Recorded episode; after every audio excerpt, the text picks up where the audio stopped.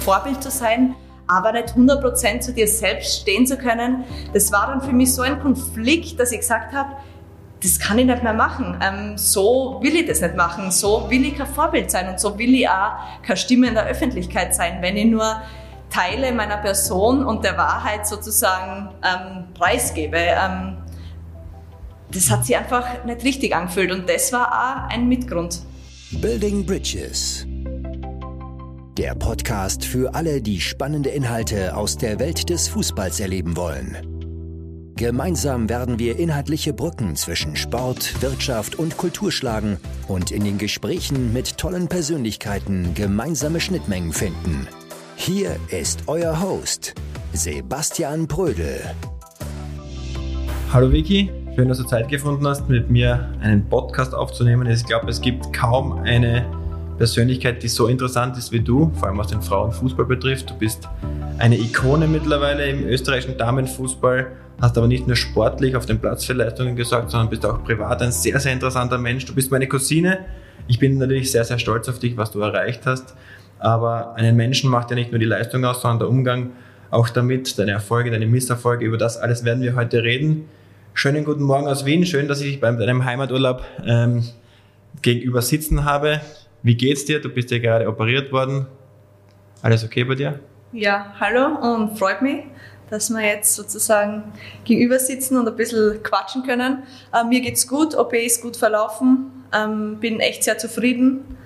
Und ja, jetzt mache ich eine Mischung aus Reha und Urlaub daheim. Tut natürlich gut, gerade nach den letzten Monaten Covid, du weißt es selber, man kommt schwer heim und jetzt mal Freunde, Familie daheim sehen, genieße ich. Und ja, aber jetzt freue ich mich erstmal, dass wir uns unterhalten können. Sehr gut. Das heißt, äh, Corona, um das gleich das Thema vielleicht abzuhandeln, du bist nach Österreich gekommen. Warst du während Corona des Öfteren zu Hause? Hast du die Heimat vermisst? Wie war dein Status? Hast du reisen dürfen können? Warst du in England, das ja schon sehr, sehr schwer betroffen war, sehr eingeschränkt?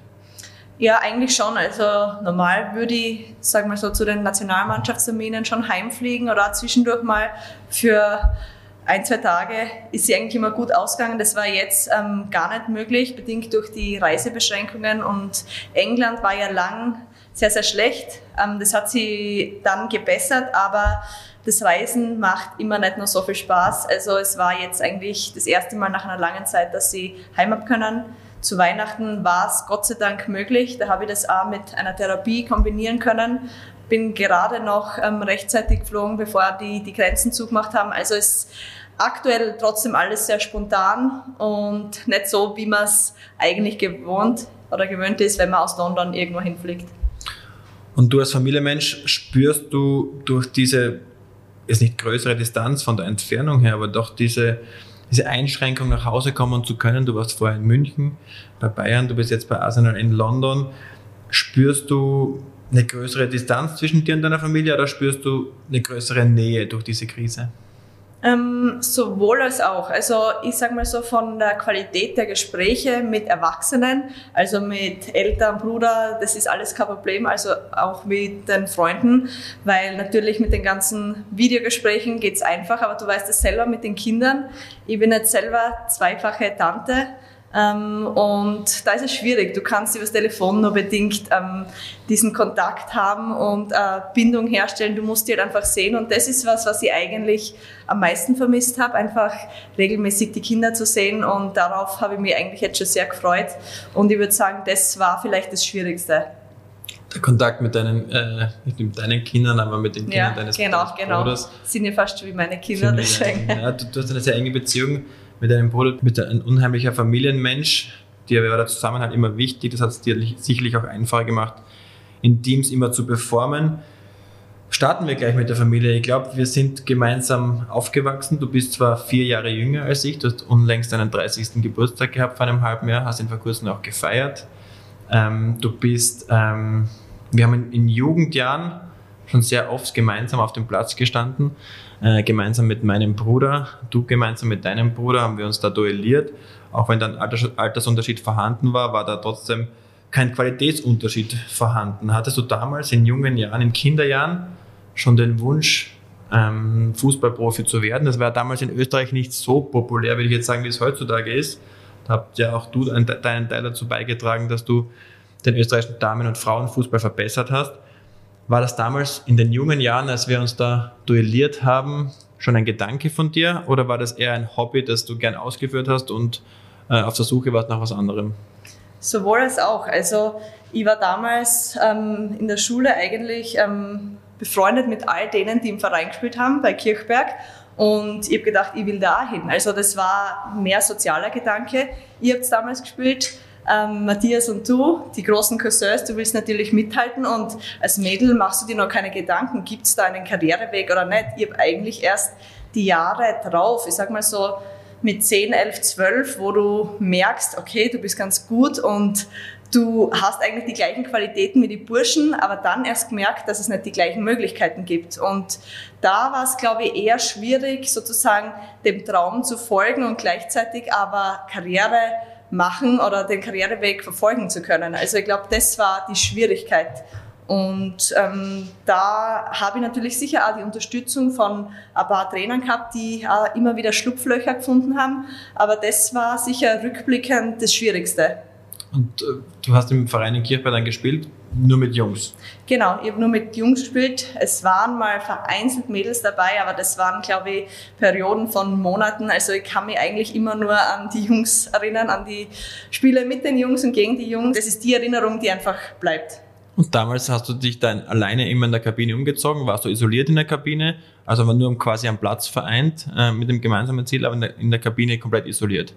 Genau, ich habe das ja letztens meiner Freundin erzählt, weil das ist immer schwer, sich vorzustellen, wie das dann ist, weil natürlich ab einem gewissen Alter ähm, entwickelt man sich, ist in der Pubertät, aber es war auch rechtlich gar nicht erlaubt, dass ich mit dem Burschen in der Kabine war. Also ich glaube, es war natürlich so, dass ich in den Kabinen oder dass es keine eigene Mädchenkabine gegeben hat. Deswegen war es halt dann entweder die Schiedsrichterkabine, wo ich mich umgezogen habe, oft mal Abstell Abstellkammern oder irgendwelche Vereinskantinen. Irgendwo hat man halt für mich Platz finden müssen das war auch sehr mit gemischten Gefühlen, weil man kann sich vorstellen, du warst das selber vor und nach den Trainings, hat man die Gaude mit den Burschen in der Kabine und die Momente habe ich oft verpasst und das habe ich dann auch irgendwie so im Alter gemerkt, wo ich dann oft allein war und wo die Burschen sozusagen in Überzahl waren. Aber sobald ich da am Platz war, ist es Gott sei Dank dieser Gedanke wieder nach, ähm, ist wieder weggegangen. Sehr gut. Du hast natürlich deine Jugend, bevor du nach Graz gewechselt bist, größtenteils mit, mit Jungs am Platz verbracht. Ähm, hast aber damals auch schon erkannt, was es für, dass es nicht so viele Möglichkeiten gibt, als Mädchen sich da weiterzubilden, wenn man in keine Großstadt zieht oder dort dementsprechend diese Ausbildung genießen darf. Rückblickend, hättest du, wenn du deine Karriere jetzt betrachtest, geglaubt, du hättest auch damals eine Mädchenmannschaft gebraucht in den jungen Jahren? Oder hat es, hat es dir gut getan, dich mit den Jungs zu messen, äh, um auch irgendwo sage jetzt mal, anders abgehärtet zu werden, äh, irgendwo auch andere Sachen zu sehen, anderes, dich physisch aufzustellen anders. Glaubst du, das war ein guter Weg oder glaubst du, der könnte besser sein, wenn man es auf die heutige Zeit bricht? Das ist eine sehr gute Frage. Ich glaube, ich muss so anfangen. Ich bin sehr froh, dass es heute viel mehr Möglichkeiten gibt für Mädels und viel mehr Ausbildungszentren, ähm, Leistungs- Turniere oder auch ähm, Akademien. Aber ich muss trotzdem sagen, und das kann ich auf, aus tiefstem Herzen so bezeugen, ich glaube, den Weg, den ich so gegangen bin, der hat mich sicher zu der Person gemacht, die ich bin. Der hat mir sehr viel Durchhaltevermögen gebracht und hat mir abgehärtet. Und ich glaube schon, dass ich ja, davon heute noch profitiere. Aber natürlich, und da muss ich sozusagen auf die Masse schauen, wäre das wahrscheinlich ein Weg gewesen, der nicht für jeden gepasst hätte, verständlicherweise, und der kein leichter war. Deswegen wäre es sicher einfacher gewesen, reine Mädchenteams zu haben und vor allem ab einem gewissen Alter dann einfach unter sich zu sein. Das heißt, du glaubst, dass einige Mädels äh, diese Herausforderung oder dem Druck nicht gewachsen gewesen wären, in jungen Jahren so mitzuhalten wie du? Ja, also Druck sportlich, aber auch persönlich. Ähm, weil gerade eben in diesen Jahren, ich sag mal so mit 12, 13, wo die Burschen in der Pubertät sind und wir genauso, da hätte die Mädels braucht und da war ich eigentlich allein in der Klasse mit den Burschen und da ist es auch vorkommen, dass schon sehr belustigende Sprüche auch über mein Körper, dass ich die hören habe müssen. Und das ist schon, das ist prägend. Als Mädchen in dem Alter brauchst du natürlich eine gewisse Sicherheit und einen gewissen Komfort. Und das ähm, nicht zu haben, war nicht so einfach. Und ich glaube, das ist, kann auch sehr gefährlich sein. Ich kann sagen, dass mir das wahrscheinlich stärker gemacht hat, aber das kann natürlich auch oftmals in die andere Richtung losgehen, ähm, weil gerade Mobbing ähm, in dem Alter natürlich ähm, fatale Konsequenzen haben kann. Und wer hat dir damals den Komfort gegeben? Du dir selbst oder hast du dann irgendwo ähm, dich mit irgendjemandem ausgetauscht, um diesen Komfort dann zu erreichen? Ähm, ich würde sagen, dass eigentlich meine Homebase, also wirklich das Zuhause, immer sehr viel Komfort war. Am Abend um sieben dann heimzukommen, kurz ähm, mit allen zusammenzusitzen, essen zu gehen, das war das eine. Aber ich muss da auch den DSV Kirchberg erwähnen, ähm, mein Verein, ähm, in dem ich gespielt habe bis im Alter von 15. Da wurde ich echt immer zu 100 Prozent unterstützt und da habe ich mich auch wohlfühlen können. Und das hat sozusagen immer wieder einen guten Ausgleich gegeben. Mhm, das heißt, großes Lob an unseren Jugendverein. So ich habe ja auch beim DSV Kirchberg gespielt. Das hört man gerne, wenn, wenn nicht nur die Akademien oder die größeren Vereine das Lob abbekommen bei der Jugendabteilung, sondern hat auch der DSV Kirchberg hier, vor allem auf einer menschlichen Ebene, hervorragend funktioniert. Mm, absolut. Also ich glaube, du hast das wahrscheinlich ja selber erlebt, vielleicht in einem anderen Ausmaß oder mit anderen Erfahrungen, aber ich glaube, der menschliche Zugang in dem Alter, im jungen Alter, ist meiner Meinung nach extrem wichtig, wo gewisse Werte einfach gelebt werden und trotzdem Leistungsanspruch ähm, im Vordergrund stehen. Und ich glaube, das hat der DSV Kirchberg ähm, damals schon gezeigt und mir mit auf den Weg gegeben, dass es immer noch darum geht, ein gutes Team zu sein, zusammenzuhalten und ähm, sie wohlzufühlen. So, du hast ein gutes Team beim DSV Kirchberg gehabt und auch ein gutes Team zu Hause natürlich. Ich kenne natürlich äh, deine Eltern sehr, sehr gut, Onkel und Tante. Und auch dein Bruder, du hast auch einen sehr, sehr, ich habe es vorher schon erwähnt und ich kann es nicht oft genug erwähnen, einen sehr, sehr ausgeprägten Familiensinn. Du bist äh, sehr, sehr eng mit deinen Eltern. Hast du mit ihnen damals den Mut gehabt, über alles zu reden, was dann in der Kabine so vorgefallen ist? Äh, mögliches Mobbing, äh, unterschiedliche Entwicklung von Burschen und Mädels? Oder hast du das mit dir verarbeitet? Ähm, um ehrlich zu sein, nicht. Ich meine, jetzt da bin ich so stark, dass ich darüber sprechen kann und weiß, dass das normal ist oder vorkommen kann. Damals war das sicher eine Form von Scham und wo man das Gefühl hat, man muss stark sein und man kann das nicht ansprechen, man will das durchziehen und letztendlich habe ich es dann mit mir selber ausgemacht und habe sozusagen selber ein dickes Fell zulegen müssen, um dem Ganzen ähm, ja, trotzen zu können oder um diese Sprüche dann auch einstecken zu können. Das heißt, deine große Challenge war es, zwischenmenschlich zwischen dir und den Jungs eine, eine Brücke zu finden, die äh, nicht immer einfach war von, aufgrund von Entwicklungsschritten, von Pubertät, von Mobbing. Auf dem Platz hattest du keine Schwierigkeiten.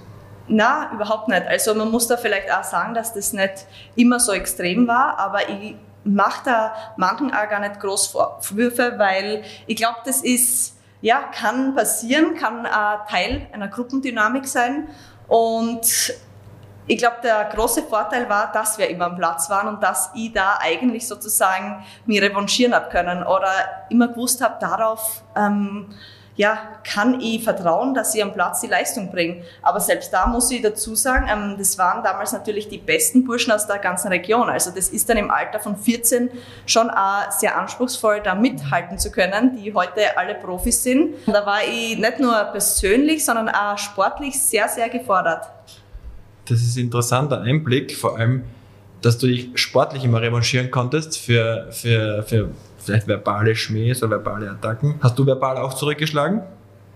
Kannst du dich erinnern? Na, eigentlich nicht, das weiß ich, weil ich habe mich eigentlich immer in Unterzahl gefühlt. Ich habe gewusst, ähm, ich bin ein Mädel und da sind elf Burschen in meiner Klasse. Also auf die ähm, Sache habe ich mich nie einlassen und habe auch gewusst, das bringt gar nichts. Also zurückschlagen, sportlich und fair war eigentlich immer die größte Waffe, die ich so in den ganzen Jahren für mich entwickeln habe können. Deine fußballerischen Qualitäten in Kirchberg sind natürlich nicht unerkannt geblieben. Du bist dann zum Luf Graz gewechselt und bist dann in sehr jungen Jahren mit 15 bereits in der Damenmannschaft aufgelaufen. War das ein Kulturschock für dich oder war das ein nächster Step in deiner noch jungen Karriereplanung? Oder war das ein Schock? Ähm, Schock vielleicht deswegen, weil ich trotzdem mit 15 noch ein Mädel war und bei Luft Graz einfach schon Frauen gespielt haben. Die haben schon jahrelange Bundesliga-Erfahrung gehabt. Die waren teilweise dann schon gegen 30 Jahre oder um die 30 Jahre alt. Und da habe ich schon gemerkt, ähm, man muss sie als Mädchen einfach mal anstellen, hinten anstellen. Der Vorteil war der, dass ich mit der Karina Wenninger schon jemanden gekannt habe, die mit mir sozusagen in der Hip Liebenau war und wir haben sozusagen den Schritt zur selben Zeit gemacht. Und sozusagen waren wir schon mit 15 dann ein Team, sind ja dann mit 16 zu Bayern München zusammengegangen und ich glaube, das hat geholfen und das war für mich auch das erste Mal, wo ich gemerkt habe, dass man als Frau stärker gemeinsam ist. Indem, dass man sie gegen andere durchsetzt oder auch einfach nur zusammen, sie zusammentut und ähm, ja, gewisse Erfahrungen gemeinsam macht. Und das war für mich schon sehr erleichternd. Du hast ja damals mit Carina jemanden gesucht, der gleichgesinnt ist. Ähm, bist mit ihr nach München gegangen. Hättest du diesen Schritt alleine auch gemacht? Das ist eine gute Frage. Ich glaube, im Nachhinein würde ich sagen, nein. Zu dem Zeitpunkt vielleicht nicht. Beziehungsweise hat sich dann einfach so ergeben, dass wir das gemeinsam gemacht haben und mir dann schon eine gewisse, ja, eine gewisse Entscheidung abgenommen wurde, weil ich halt nicht entscheiden musste, gehst du allein, sondern ich wusste, wir sind zumindest zu zweit, wir sind ein Team. Ähm, das hat es ein bisschen einfacher gemacht, aber trotzdem nicht ganz so einfach, weil ich musste dann ja doch Familie, Freunde hinter mich lassen, sozusagen die Komfortzone und das Umfeld, das sie gewohnt war. Und insofern ist es schwer im Nachhinein zu beurteilen, aber ich kann auf jeden Fall sagen, dass es einen großen Einfluss hatte auf meine Entscheidung. Das heißt, mit 16 Jahren nach Deutschland zu gehen, die Familie zu verlassen, die Karina an deiner Seite zu haben, wie kann man sich das vorstellen? Jetzt sind im, im, im Männersport, sage ich jetzt mal, sind dann da die großen Vereine, die geben dir einen Internatsplatz, die geben dir eine Schulbildung, die zeigen dir einen Karriereweg auf, die verwöhnen dich. Wenn du ein Talent bist und im Ausland gescoutet wirst, dann wirst du dort verwöhnt, verhätschelt. Wie kann man das vergleichen mit dem Frauenfußball? Du bist dann nach München gegangen. Wie habt ihr gelebt? Wie sehr habt ihr die Unterstützung von Bayern München genossen oder war das ähm, nicht so professionell, wie man sich das wünscht? Um ehrlich zu sein, glaube ich, dass es heutzutage schon deutlich besser ist, aber bei uns damals war es noch ganz anders. Also ich würde mal sagen, ohne Eigeninitiative wäre dieser Schritt eh nicht möglich gewesen. Und Bayern München hat uns sozusagen die Plattform gegeben, aber viel mehr damals auch nicht. Also wir haben uns um unser Zuhause kümmern müssen, um unsere Wohnung. Wir haben uns um die Schule kümmern müssen, also um den Schulwechsel. Der Umstieg ins bayerische Schulsystem war wirklich sehr, sehr schwierig. Ähm, ich war eine sehr gute Schülerin in Österreich, aber das war nochmal ein anderes Level. Ähm, das hat es schwieriger gemacht. Wir haben damals, glaube ich, wenn ich mich nicht täusche, 150 Euro im Monat bekommen. Und jeder, der sich ein bisschen mit Zahlen auskennt, weiß, dass sich das hinten und vorne nicht ausgeht. Also ich habe gelernt, ähm, sparsam zu leben, weil ich natürlich auch gewusst habe, meine Eltern müssen mich unterstützen, aber ich wollte ähm, so wenig wie möglich eine Last für sie sein, finanziell, was natürlich für sie nie der Fall war, aber man hat schon das Gefühl, man will das selber schaffen und so schnell wie möglich ähm, eigenständig und selbstständig sein. Und ähm, insofern war das für mich persönlich schon eine sehr wichtige Lebensschule, weil man einfach mal draufkommt, hey, eigentlich, das ist nicht nur ein Wechsel des Vereins, sondern du musst dir eigentlich dein komplettes Umfeld selber aufbauen. Und ähm, man wird oder einem wird fast gar nichts abgenommen, wie das, und das habe ich miterlebt beim Burschen im gleichen Alter, im gleichen Verein der Fall war. Und das war schon brutal zu sehen. Und lustigerweise ist es aber was, worüber wir Mädels ähm, uns fast schon oder fast schon lachen können, weil wir es nicht anders gewohnt sind. Und da gibt's dann die lustigen Geschichten, wenn wir zurückblicken, weil es fast schon ja, absurd ist, dass es so war, wie es war. Und ähm, ich glaube, das verbindet uns alle, die vielleicht aus der Generation kommen und ähnliche Wege gegangen sind, schon, weil man schon weiß, was eigentlich dahinter steckt oder woher wir kommen. Ich glaube, wichtig zu erwähnen ist noch, du hast 150 Euro bekommen und hast natürlich aber eine Wohnung bezogen. Du hast jetzt nicht im Internat gewohnt und bist für deinen Lebensunterhalt selbst verantwortlich gewesen, oder? Genau. Sehe ich das falsch? Also ich weiß, dass es so war, dass meine Eltern die Wohnung ähm, bezahlt haben und wir haben ähm, zu dritt in dieser Wohnung gelebt. Das ist vielleicht auch noch erwähnenswert, die Karina und ich mhm. und der Karina ihr Papa. Der ist, ist damals mitgegangen, weil wir mit 16, wir hätten ja nicht einmal nur eigene Entscheidungen treffen können. Und, ähm, das war euer Bevormunder.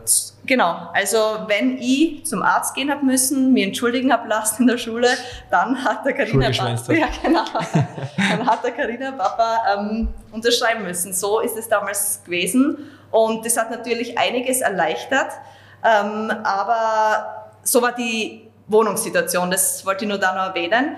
Ähm, die haben meine Eltern übernommen und ich bin sozusagen mit den 150 Euro ausgekommen und ja, das, das ich in einer Stadt nicht, wie München. In, das in einer Stadt wie München. Ich weiß es auch nicht rückblickend, wie ich es gemacht habe, aber es hat geklappt. Und der Weg hat sich auch gelohnt für beide von euch. Karina und du seid mittlerweile fester Bestandteil des österreichischen Nationalteams. Du bist äh, die Kapitänin, du bist äh, du trägst die Binde, du bist ein, ein Wortführer in der österreichischen Nationalmannschaft und äh, ich sage jetzt einmal übertrieben gesagt auch irgendwo ein Influencer, wenn ich das so miterleben durfte in den Jahren, wo ich deine Karriere auch begleitet habe. Sehr viele haben eine sehr hohe Meinung von dir, sehr viele hören sich sehr, sehr gerne ihre Meinung an, wenn sie einen Transfer machen oder wenn sie irgendwelche Entscheidungen in ihrem Leben treffen. Es ist ja, glaube ich, auch, und das wäre sehr interessant, glaube ich, für die Hörer zu hören, was es bedeutet, in Österreich eine Nationalspielerin zu sein. Ihr habt im Prinzip 2017 bei der EM in den Niederlanden ähm, auf, auf, euch aufmerksam gemacht. Natürlich gab es davor schon äh, den Begriff Nina Burger, den, den gab es für alle, die, die Rekordspielerin, aber so richtig im Laufe der Jahre ist richtig für Akzeptanz, und das ist traurig das Wort, aber so richtig für Akzeptanz und Aufmerksamkeit habt ihr 2017 bei dem Turnier gesagt, als ihr sensationell ins Halbfinale gekommen seid und nur dort im Elfmeterschießen zu bezwingen wart. Warum hat es so lange gebraucht, deiner Meinung nach, dass diese, dieser Sport, der Frauenfußball, äh, diese Akzeptanz gefunden hat?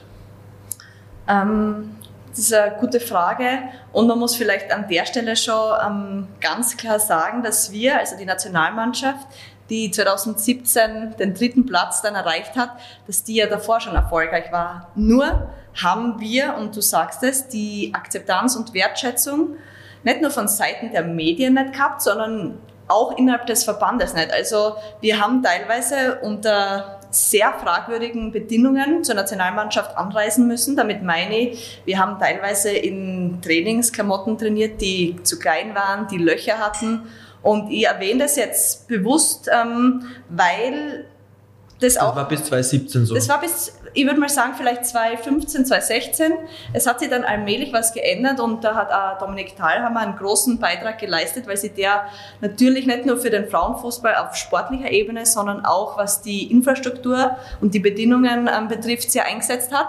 Aber wir mussten teilweise uns wirklich unter unserem Wert verkaufen und das war eigentlich schon brutal, weil du wusstest, du leistest so viel, du gehst Risiken ein, gesundheitlich, du opferst sehr viel, du repräsentierst dein eigenes Land mit sehr viel Stolz und dir wird nicht einmal... Äh, du zahlst drauf. Du zahlst drauf. Finanziell haben wir drauf gezahlt, aber auch was die Wertschätzung betrifft. Und ich glaube, das ist aber auch ein Mitgrund, wieso wir dann ähm, 2017 den Erfolg gefeiert haben, weil wir immer gewusst haben, wir machen es nicht für irgendeine Kohle oder für irgendwen anders, sondern für uns und wir werden es uns selber beweisen, dass es nicht immer eine Rolle spielt, wie die Umstände sind, sondern wenn du deine Vision kennst und wenn du weißt, wohin du willst, dann kannst du das auch trotz schwieriger Umstände schaffen.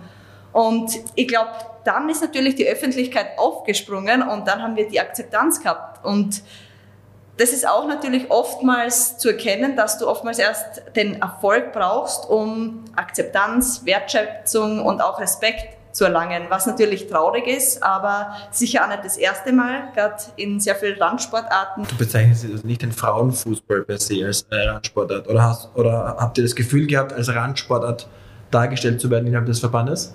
Bis genau. zu einem genau. gewissen Punkt? Ja, also ich bezeichne den Frauenfußball nicht als Randsportart, aber wir sind sicher als Randsportart, wenn überhaupt, behandelt worden. Mhm. Und diese, diese Maßnahmen, also die verbessert wurden, da hat Dominik Dahlhammer dann ein Zeichen gesetzt innerhalb des Verbandes, hatte dann eine Akzeptanz oder seid auch ihr Spielerinnen aktiv auf den Verband zugegangen, auf den Trainer zugegangen und gesagt, wir finden kein Gehör, wir fühlen uns irgendwo, ich will, jetzt nicht sagen verarscht, aber irgendwo hintergangen. Äh, den Einsatz, den wir liefern, der ist, ist das gleiche Wert und ist der gleiche Aufwand und wir werden dementsprechend dort ähm, nicht so gesehen, als wie wir es uns wünschen würden. Ähm, ich muss sagen, Dominik Thalhammer hat sich sehr eingesetzt, was das Sportliche betrifft, also was Staff betrifft, was Trainingsbedingungen, Hotels betrifft. Wir als Spielerrat oder ich sage mal so die Leadership Group, ähm, die hat sich vor allem für außersportliche Dinge eingesetzt und auch für finanzielle Bedingungen. Aber ich kann, ich habe das miterlebt für viele Jahre und es war ein harter Kampf. Und wir wurden permanent verglichen mit irgendwelchen Nachwuchsburschenteams. Und wir waren aber gestandene Frauen, teilweise war schon eine Mutter dabei. Das war dann schon brutal, diesen Vergleich dann zu bekommen. Und du hast eigentlich keine Argumente, weil was die immer gebracht haben, ist, dass wir nicht wirklich einen Erfolg nachweisen konnten obwohl wir uns stetig eigentlich in der Weltrangliste verbessert haben, aber es war nicht genug. Sodass eigentlich die EM das erste Ereignis war, wo wir wirklich sichtbar was verändern konnten, wo wir ein Argument für uns hatten und wo dann auch in den Vertragsgesprächen ähm, einiges sich verbessert hat und wo ich auch betonen möchte, dass Peter Schöttl für uns da natürlich sie auch sehr eingesetzt hat und da einige Dinge verbessert hat und diese Zusammenarbeit für uns auch leichter gemacht hat. Mhm. Entschuldigung. Das, natürlich sieht man das in der Außenwahrnehmung jetzt so, dass seit dem Event 2017 nach eurem Riesenerfolg ihr dort einen, einen Quantensprung gemacht habt, äh, um, das, um, das, um das auch so benennen zu dürfen. Ihr seid, äh, ja, je, ich glaube, ich kenne keinen, der nicht eure Spiele geschaut hat. Ich habe sie auf irgendwelchen skurrilen rumänischen TV-Sendern äh, auf Ukrainisch mir angehört, weil ich damals äh, äh, kein Fernseher hatte und da irgendwas streamen musste. Ich hoffe, dass ich jetzt keine Probleme bekomme, weil ich da irgendwo illegal gestreamt habe. Aber ähm, ich kann mich erinnern, wie gefesselt ich war und damals in London, wie meine Nachbarn leiden mussten, als ich laut geschrien habe. Also das hat schon richtig gefesselt. Ihr seid mittlerweile völlig akzeptiert, muss man so sagen. Ihr seid auch ähm, durch eure sportlichen Leistungen einen riesen, habt einen riesen Schritt gemacht. Und parallel hat sich natürlich in den Jahren auch gewisse Bewegungen entwickelt, die den Frauen zugutekommen, unabhängig vom Fußball, wenn man das Thema auch Equal Pay anspricht, ähm, hat das euch, das euch natürlich in die Karten gespielt, sage ich jetzt mal, eurem Sport in die Karten gespielt, jetzt nicht euch als Frauen, sondern euch als Sport in die Karten gespielt, dass dort viel mehr Akzeptanz, viel mehr Aufmerksamkeit, dass die Leistung einer Frau viel mehr wertgeschätzt wird. Ähm, auf jeden Fall. Also ich glaube, diese gesellschaftlichen Entwicklungen haben für uns natürlich geholfen und auch die Tatsache, dass andere Teams schon sozusagen Vorreiter waren und immer wieder das Thema Equal Pay angestoßen haben. Als Beispiel Australien, Dänemark, Norwegen, die fallen mir jetzt gerade mal ein. Ähm, aber, und das muss man auch ganz klar sagen, es bringt dir nichts, wenn du nicht selber Verantwortung übernimmst und diese Sachen forderst und förderst. Und ich glaube, ähm, ich kann nur von mir selber sprechen. Seit der EM hat sich eine Sache extrem verändert, dass wir natürlich in der Öffentlichkeit viel sichtlicher sind und hörbar sind. Und ich glaube, ähm, unsere Stimmen werden gehört und das ist natürlich eine Chance. Das ist ein, kann ein gewisses Risiko darstellen, aber ist natürlich eine Chance, weil du eine Plattform hast, Meinungen zu äußern. Und ich habe das dann selber gemerkt, dass dann Medien natürlich schon ein sehr gutes Vehikel sind, um gewisse Botschaften zu transportieren. Und ich als Kapitänin habe mich da schon sehr stark in der Verantwortung gesehen, da auch gewisse Dinge anzutreiben. Nicht nur als Kapitänin, sagen wir mal so, des Nationalteams, sondern auch als Privatperson. Und somit konnte auch ich persönlich dann in den letzten Jahren immer wieder gewisse Messages machen und Somit hat sie aber auch für uns als Frau in der Gesellschaft, glaube ich schon, sehr viel verändert zum Positiven.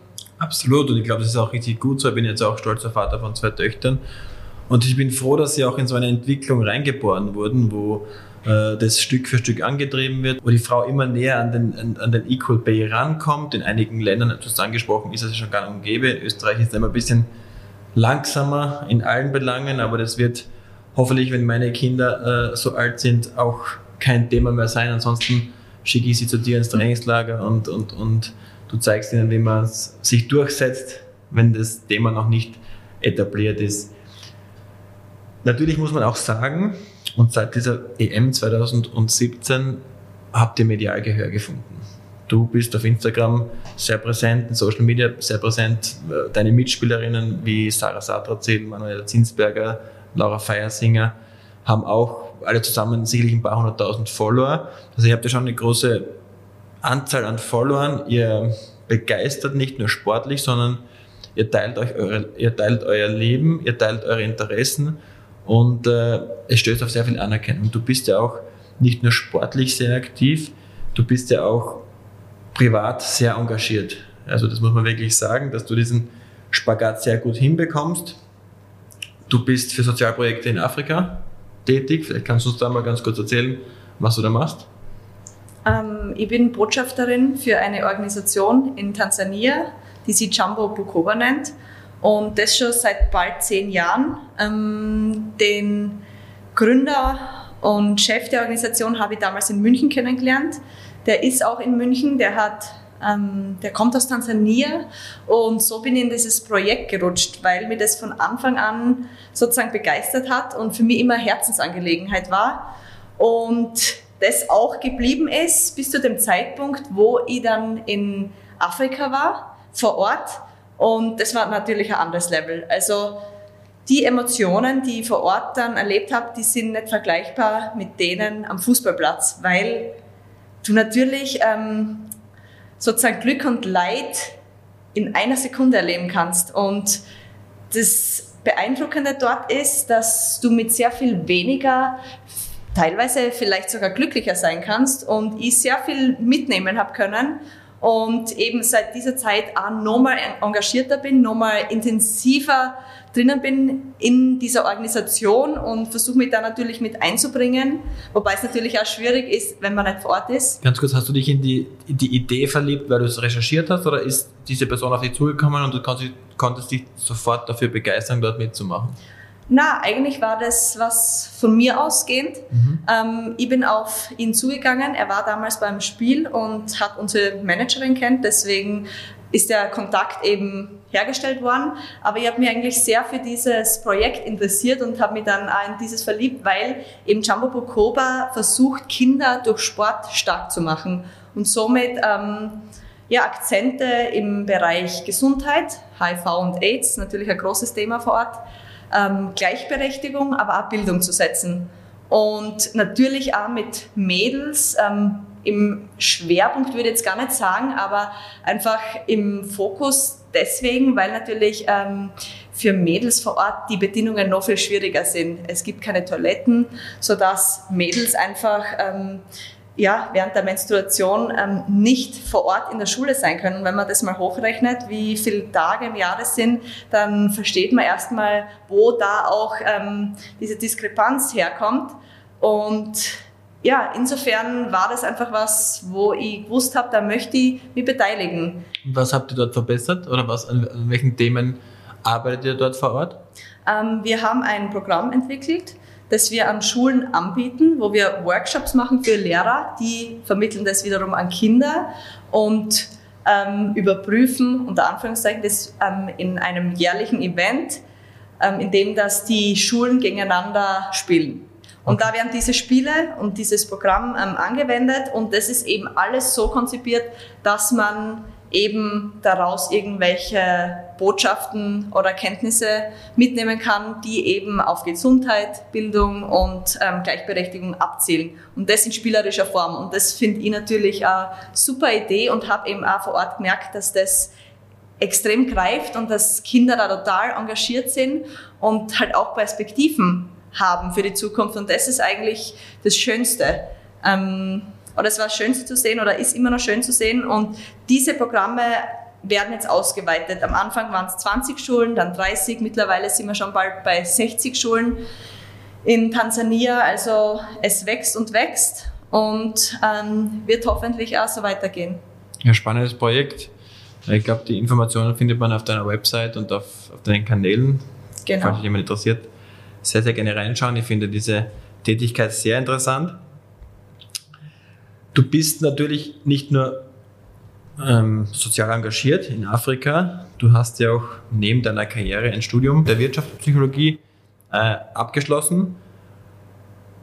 Jetzt frage ich dich ganz geradeaus und salopp, das Geld, das du beim Fußball verdienst als Frau, das reicht natürlich nicht aus für ein ganzes Leben. Du musst nebenbei was machen, du willst nebenbei was machen. Machen das alle? Oder bist du so klug genug, um zu sagen, nein, ich mache das, ich habe das direkt nebenbei gemacht, um nicht irgendwie einen Tag X abzuwarten und dann ohne irgendwas dazustehen? Ähm, kann, also ja. erste Frage natürlich, kann man vom Fußball leben, als vom Frauenfußball leben, bei den Stationen in München und jetzt in London? Oder muss man schon, hat man schon quasi die, die, die, Pistole an der Schläfe zu sagen, ich muss eigentlich parallel so viel mitarbeiten und kann eigentlich dem Fußball nicht die ganze Energie widmen, um natürlich dann nicht mit 30 plus dazustehen und dann nichts in der Hand zu haben?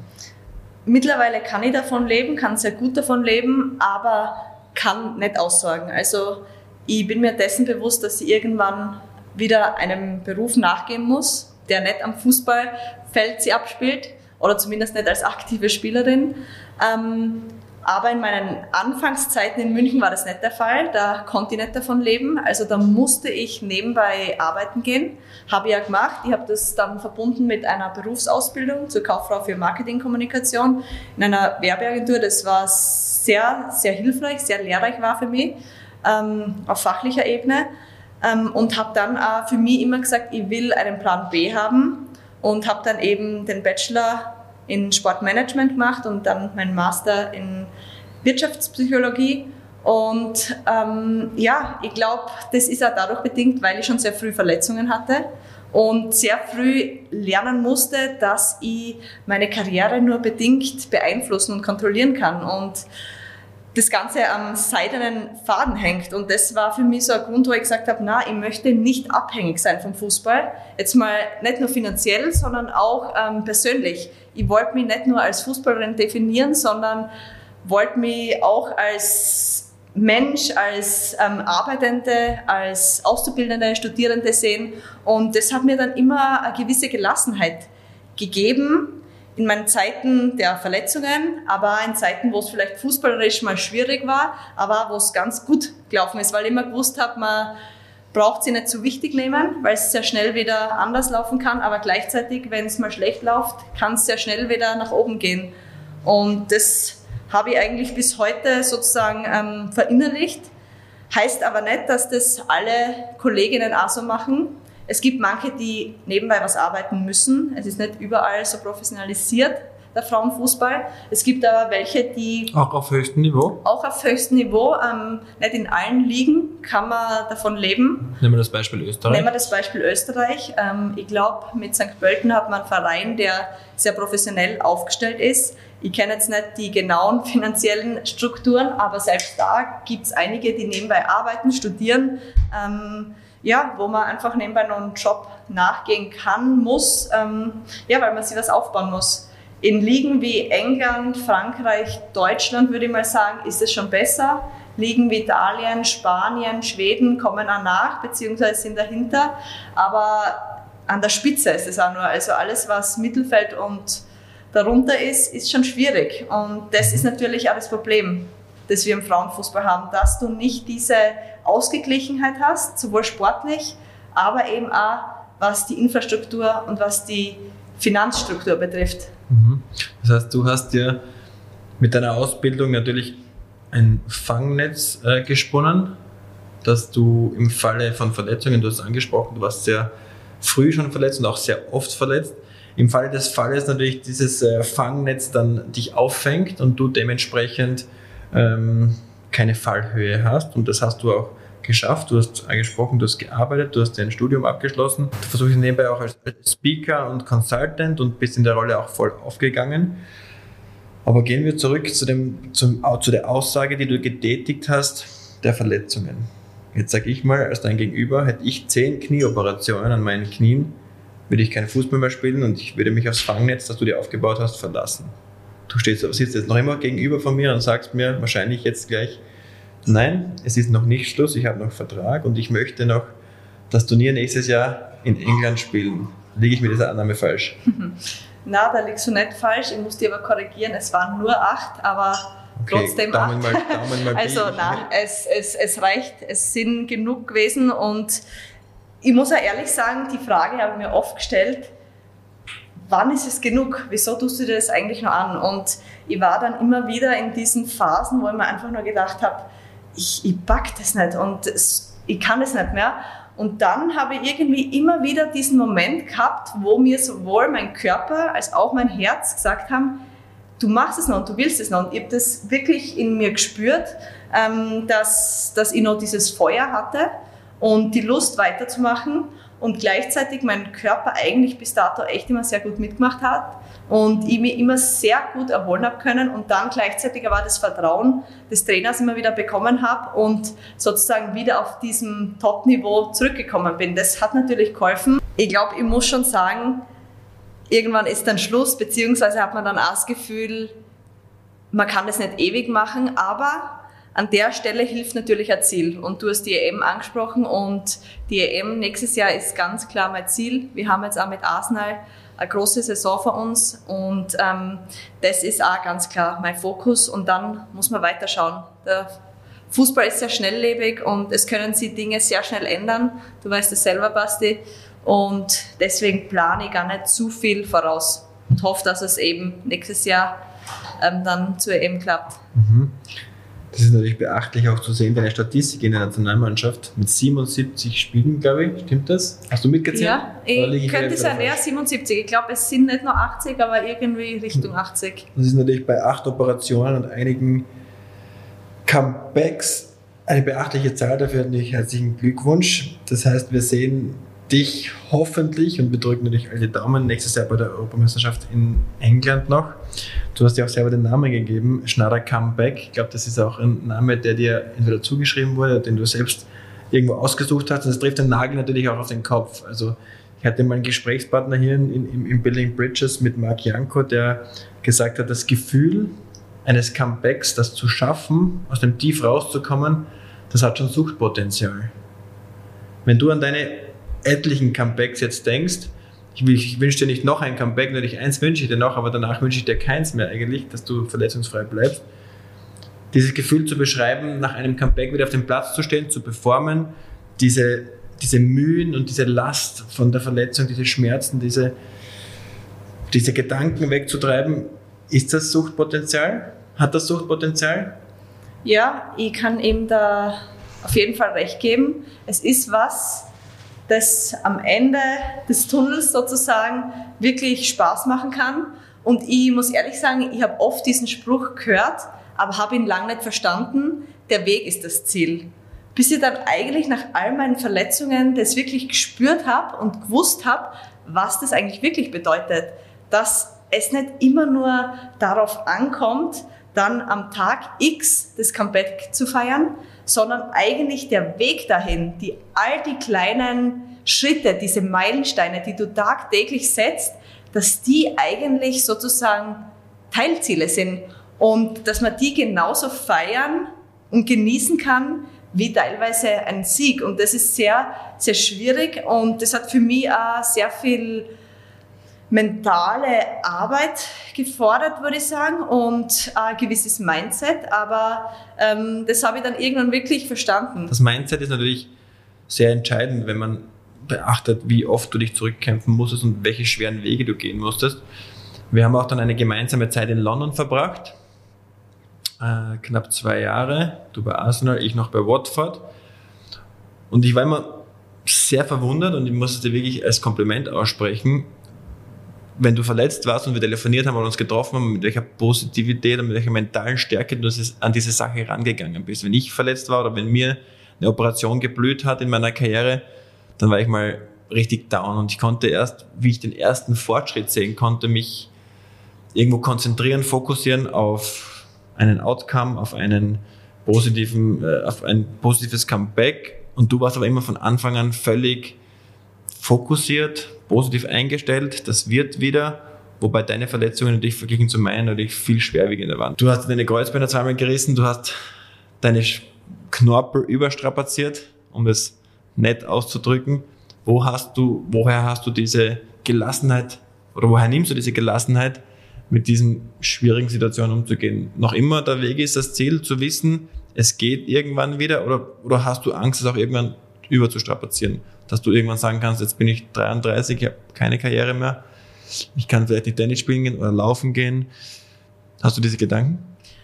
Ja, ich habe die Gedanken und ich glaube, die Gedanken habe ich ja eigentlich schon sehr früh gehabt. Ich habe mir die Kreuzbänder eben mit 17 und 18 schon gerissen, sehr jung, ähm, in einem Alter, wo die Ärzte mir schon gesagt haben, ganz ehrlich, du solltest jetzt aufhören oder jetzt wird es schwierig. Und andere, die eigentlich nicht mehr an mich geglaubt haben, aber ich glaube, ich bin von meinem Naturell so, dass ich mir die Dinge, die ich mir vornehme, dass ich die umsetzen will. Und ich sage jetzt nicht zu jedem Preis, weil ich habe auch meine Grenzen und habe da auch ganz klare, ähm, ja, kenne da schon meine Grenzen und für mich ist zum Beispiel Schmerz ein Parameter, der für mich ähm, nicht akzeptabel ist und das weiß ich ja. Dieses Versprechen habe ich mir gegeben, nie mit Schmerzen zu spielen, die jetzt irgendwie nicht zu ertragen sind. Oder das, die, hast, das hast du aber nicht gehabt. Also das habe ich nicht nach gehabt. Nach jeder Verletzung bist du zurückgekommen und hast das Gefühl gehabt von frei zu sein, im Kopf frei zu sein und nicht an diese Verletzung zu denken und keinen Schmerz empfinden zu haben. Oder hast du hier und da natürlich Verschleißerscheinungen, ja, aber nie das Gefühl, okay, lauf keine Meter mehr. Also ich sage mal so, physischen Schmerz habe ich nie gehabt, der psychische Schmerz unter Anführungszeichen oder die Unsicherheit und Ängste, die sind schon geblieben, weil natürlich braucht man erstmal wieder Vertrauen in den Körper und den habe ich, oder dieses Vertrauen habe ich eigentlich immer wieder aufbauen können. Das hat natürlich geholfen. Ähm, aber um auf deine ursprüngliche Frage zurückzukommen, warum und wie ich das geschafft habe, ich glaube, ich war irgendwann an einem Zeitpunkt, wo ich für mich gemerkt habe, dass ich verletzt war und ich so am Boden zerstört war. Ich habe da, ich weiß es nicht, meine Eltern angerufen, ich habe geweint und ich habe gedacht, es, es geht nicht weiter, es geht nicht weiter. Und dann Wann hat war es, das? Wann war das das? war eigentlich in dem Ausmaß, wo ich nach London gekommen bin, weil das einfach so ein extremer Fall war und ähm, da habe ich mir eigentlich so das Versprechen gegeben, beziehungsweise eigentlich gewusst, dass, dass ich diese Gelassenheit haben muss und dass ich nicht mein ganzes Leben davon abhängig machen möchte, ob ich zurückkomme oder nicht und dass ich mein Lebensglück anders wiederfinden muss und da habe ich mich zwangsläufig auf andere Dinge konzentrieren müssen oder anders gesagt, diese Dinge wertschätzen müssen und dankbar sein müssen, die ich damals gehabt habe. Und da hast du und ähm, die Nina, ihr habt da auch einen, euren Beitrag geleistet und da war ich auch sehr dankbar dafür, weil das natürlich die Momente sind, die auch das Leben äh, sehr schön machen und nicht nur der Fußball. Und das habe ich eigentlich in all den Jahren immer wieder erkannt, dass eigentlich, ähm, ja, dass es viele andere Gründe auch noch gibt, ähm, positiv zu sein und glücklich zu sein. Und da habe ich versucht, auch diese Reha ganz klar von meinem privaten Leben ähm, zu trennen. Und auch in der Zeit, als du damals in London deine Verletzung hattest und dich auf andere Themen konzentrieren konntest und wir auch äh, da sehr viel gesprochen haben, hast du deine aktuelle Lebenspartnerin, deine Freundin, die Anna kennengelernt, eine Norwegerin, die mittlerweile zu dir nach London gezogen ist. Und du hast dich ja vor kurzem auch in einem Speaker-Event oder in, einer, in einem, in einem Online-Event deine Geschichte erzählt. Wie es kam zum Outing, welche Probleme du hattest äh, in deinen jungen Jahren, als du draufgekommen bist, dass du homosexuell bist. Wie, wie geht es dir aktuell damit, dass du befreit bist von dieser Last? Wie geht es dir ähm, mit der Lebenssituation, dass du mit der Anna in London lebst? Es hat ja auch einen großen Schritt gemacht. Die Anna ist von Norwegen zu dir nach London gezogen. Wie geht es euch aktuell und wie oft ähm, merkt ihr beiden die Kulturunterschiede mit dem Zugang zur Homosexualität? Einerseits kommst du aus Österreich und sie kommt aus Norwegen. Ich denke mal, da gibt es Unterschiede. Der Zugang in den skandinavischen Ländern, weiß ich, ist sehr offener. In Österreich vielleicht noch nicht so offen. Wie geht es euch aktuell und äh, wie geht es dir allgemein?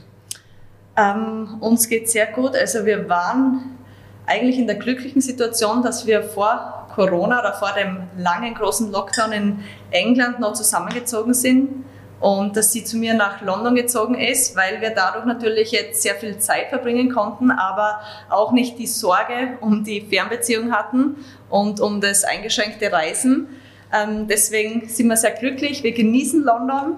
Ähm, ich nicht nur sportlich, sondern eben auch außerhalb und die Anna mittlerweile auch, nachdem sich die Jobsituation jetzt auch verbessert hat. Das ist natürlich nicht einfach gewesen, ähm, in so einem Jahr nach England zu gehen. Aber ähm, insofern können wir uns nicht beklagen. Und ähm, der Schritt nach meinem Outing ähm, oder die Tatsache, dass ich mich geoutet habe, hat für mich einiges verändert.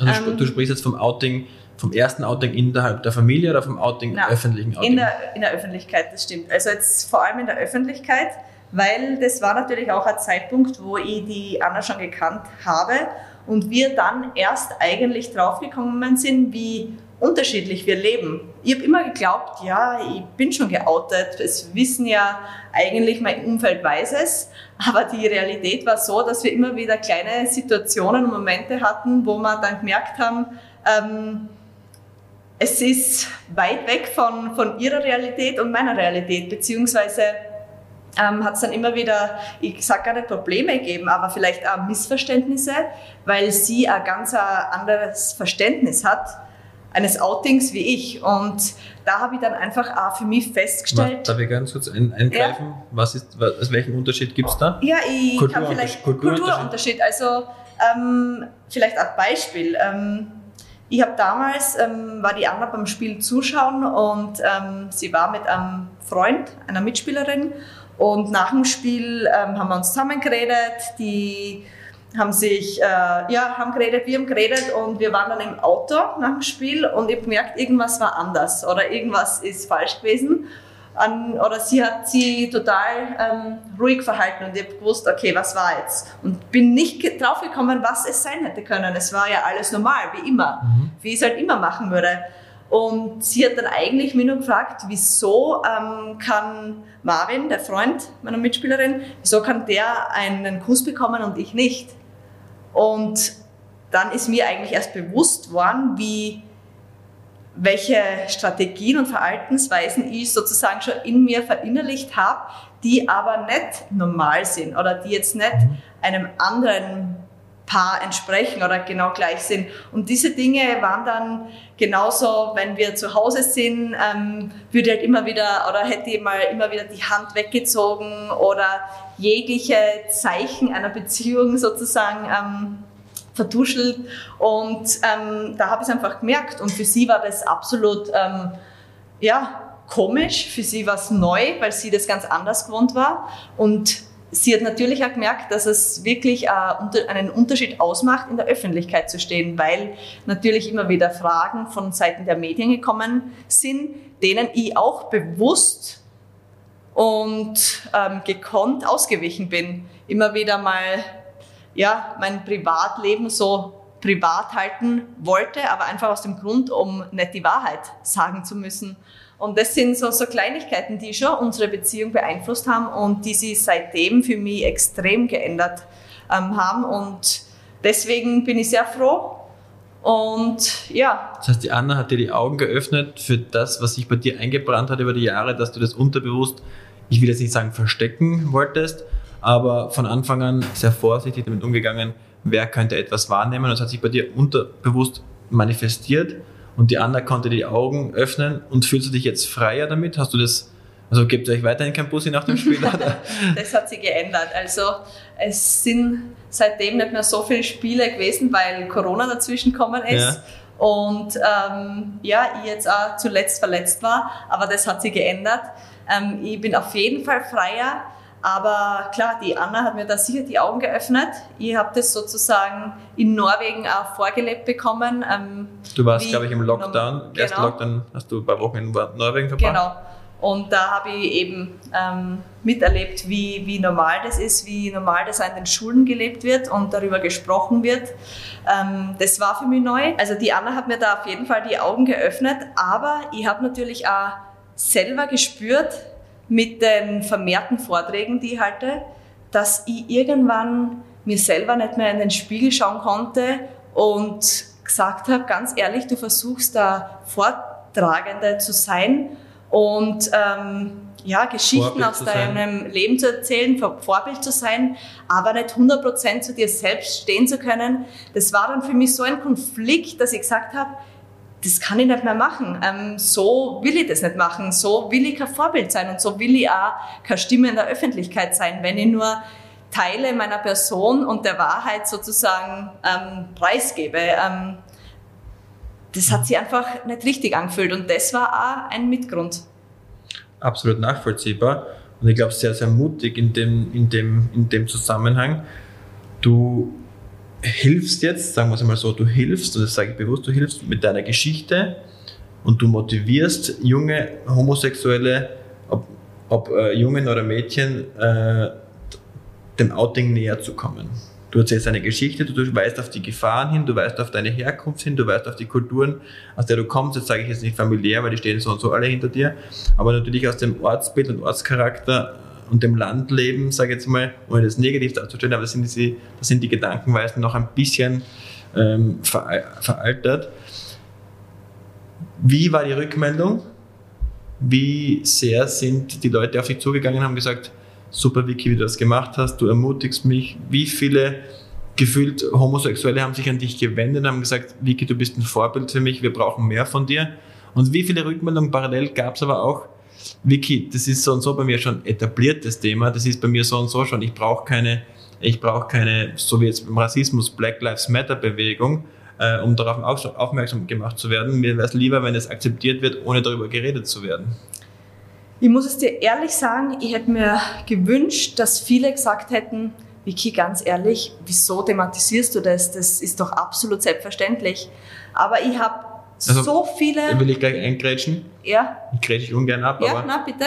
Ich bin der Meinung, und das ist meine Meinung, für mich ist das Thema völlig akzeptiert. Und als ich damals erfahren habe, dass du homosexuell bist, war das für mich, ja, okay, und was ist die Geschichte mhm. dahinter? Für mich ist es völlig akzeptiert und völlig ich bin da völlig weltoffen. Mein Thema ist, dass ich sage, okay, ich, ich für mich selbst brauche nicht so viel drüber zu lesen, um das für mich zu akzeptieren oder mehr zu akzeptieren.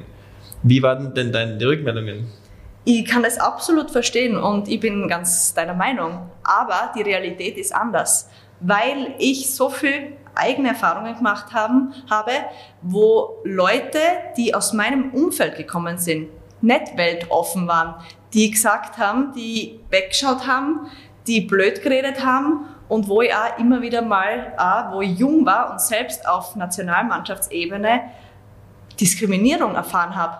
Und dann ist es schön, wenn es Leute gibt, die schon weltoffen sind, aber wenn du immer wieder die Erfahrung machst, dass es nicht wirst. so ist und gerade ähm, auch in Österreich ich das immer wieder erfahren habe, dann habe ich gemerkt, unsere Gesellschaft ist nicht nur so weit und der, die Mehrheit. Und ich habe wirklich ausschließlich nur Rückmeldung bekommen, nur gute Rückmeldung, aber das ist gar nicht das Wichtige, sondern für mich wirklich das ähm, Faszinierende war, dass wirklich ganz viele Eltern vor allem, die an dem Vortrag teilgenommen haben, mir gesagt haben und die Rückmeldung gemacht haben und sie bedankt haben, dass ich ihnen die Augen geöffnet habe, dass sie unbewusst und diskriminierend waren. Ob das jetzt mit einzelnen Mitschülern waren, die vielleicht andere her, die woanders herkommen, die eine andere Hautfarbe haben, die vielleicht einfach anders sind. Ich meine, oftmals im jungen Alter weiß man ja nicht nur so genau mit seiner Sexualität, aber das geht ja oft im Berufsalltag weiter. Ähm, wie geht man mit Leuten um, die sexuell anders orientiert sind, die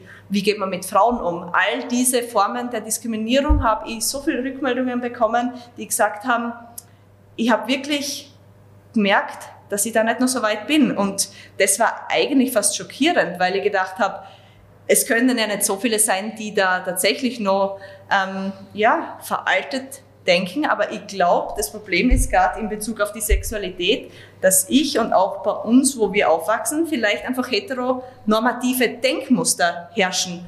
In einer Stadt wie London ist es ja ganz anders. In Norwegen lernen die, dass man genauso Mama und Mama, Papa und Papa haben kann wie Mama und Papa. Und das ist genau, das ist absolut normal. Aber hier habe ich oft die Erfahrung gemacht, dass es nicht normal ist oder zumindest nicht der Norm sozusagen entspricht. Und mhm. so, äh, dass man so erzogen wird. Und, ähm, und das ist ja absolut überhaupt nicht der Fall. Ich meine, diese Denkweise, die ist ja so veraltet und, und, und so negativ behaftet. Äh, das bringt mich gleich zur nächsten Frage, weil es dann heißt, in unserer Gesellschaft in Österreich, äh, als Homosexueller kann man keine Kinder haben. Das ist ja auch mhm. absoluter Blödsinn.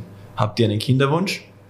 ja, wir haben beide einen Kinderwunsch und ich habe immer für mich schon gewusst, ich möchte Kinder haben. Also das war eigentlich nie ein Grund, wieso ich nicht zu meiner Sexualität stehen habe können, sondern das waren andere Gründe, weil ich eben mit anderen Vorstellungen aufgewachsen bin. Aber ich glaube, selbst da fehlt es oftmals an Aufklärung und Bildung. Aufklärung, ja. Und ähm, das vielleicht sicher einfacher wäre, auch für Kinder, die dann sozusagen in ein Schulumfeld oder in andere Umfelder kommen, ähm, wo, man, wo man weiß, das ist absolut kein Problem, das ist möglich und ähm, ist genauso ähm, umsetzbar. Mhm. Das heißt, es wäre sehr interessant, die Viktoria Schnaderbeck in, als Speaker in Schulen einzusetzen, wenn ich das so nachgeben könnte, weil natürlich kann man jetzt da sich mit Erwachsenen austauschen, aber im Prinzip erzählt, äh, beginnt die Erziehung ja in den Jugendjahren, in den Kinderjahren und, und man muss da viel früher ansetzen ob es natürlich äh, die sportliche Entwicklung ist oder das Thema Homosexualität,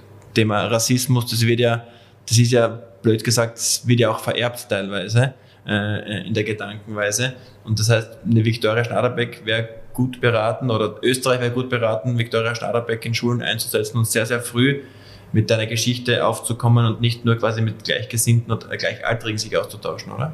Absolut. Ich glaube, es ist sehr wichtig, dass man eben Dinge thematisiert und nicht tabuisiert. Und das ist dann, äh, glaube ich, der springende Punkt.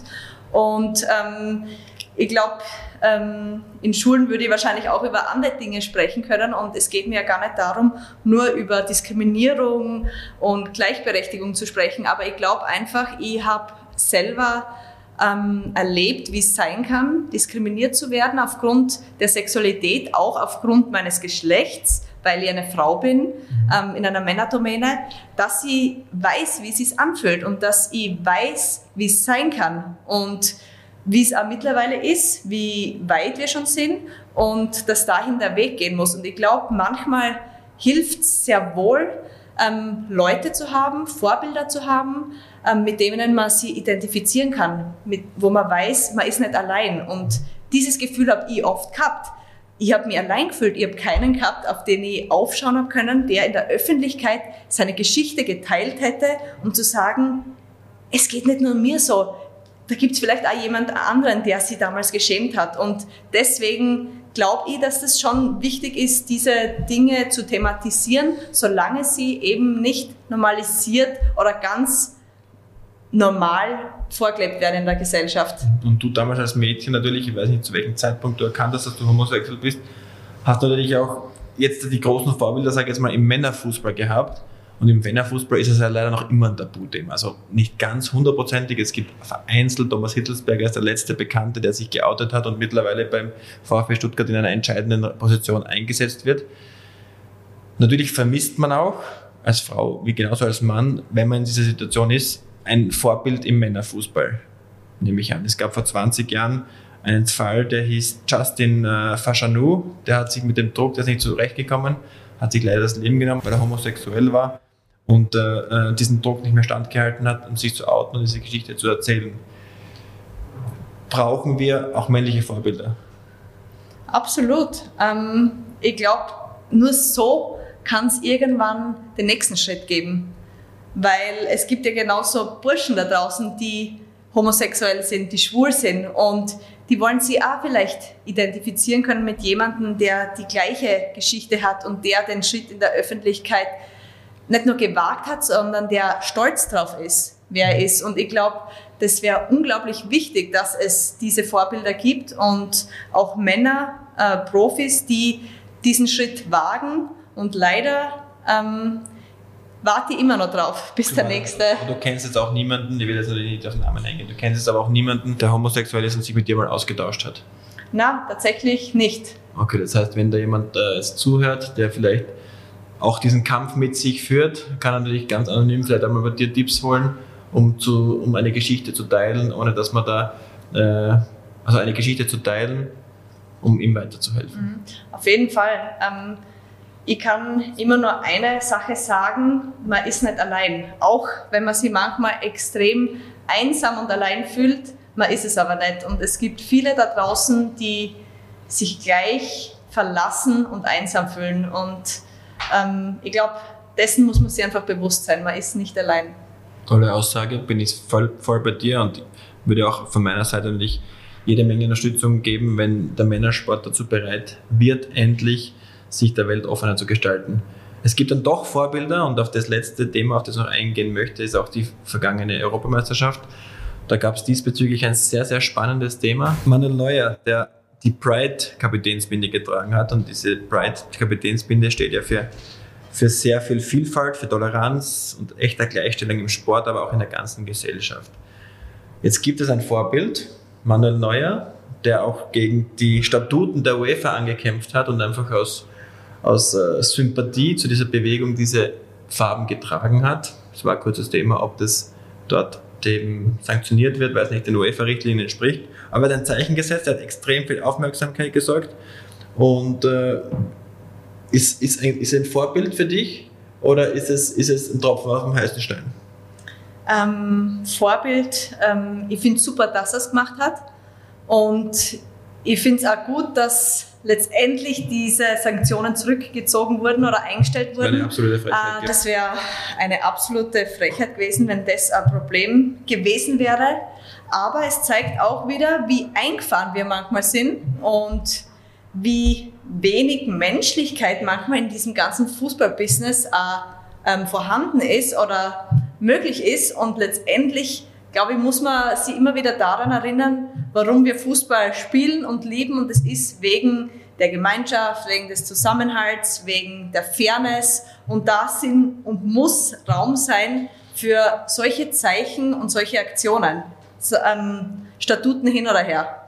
Absolut, bin ich voll bei dir. Ich fand es ein sehr, sehr gutes Zeichen. Ich fand auch, dass dieses Zeichen und diese Binde äh, so viel ausgelöst hat, meiner Meinung nach. Es hat nämlich sehr, sehr viele äh, Leute aufmerksam gemacht, dass bei der UEFA die Hände gebunden waren und sie dieses Thema mittransportieren mussten. Das finde ich sehr, sehr gut. Mir bleibt jetzt nichts anderes übrig, als dir nur das Beste zu wünschen, Vicky. Ich glaube, du warst ein extrem spannender, eloquenter Gesprächspartner mit sehr, sehr vielen Informationen, die weit über den Tellerrand, Tellerrand hinausgehen, was den Fußball betrifft, äh, deine private Situation, deine Homosexualität, äh, deinen, deinen Zugang zu Dingen, deine Comeback-Qualitäten.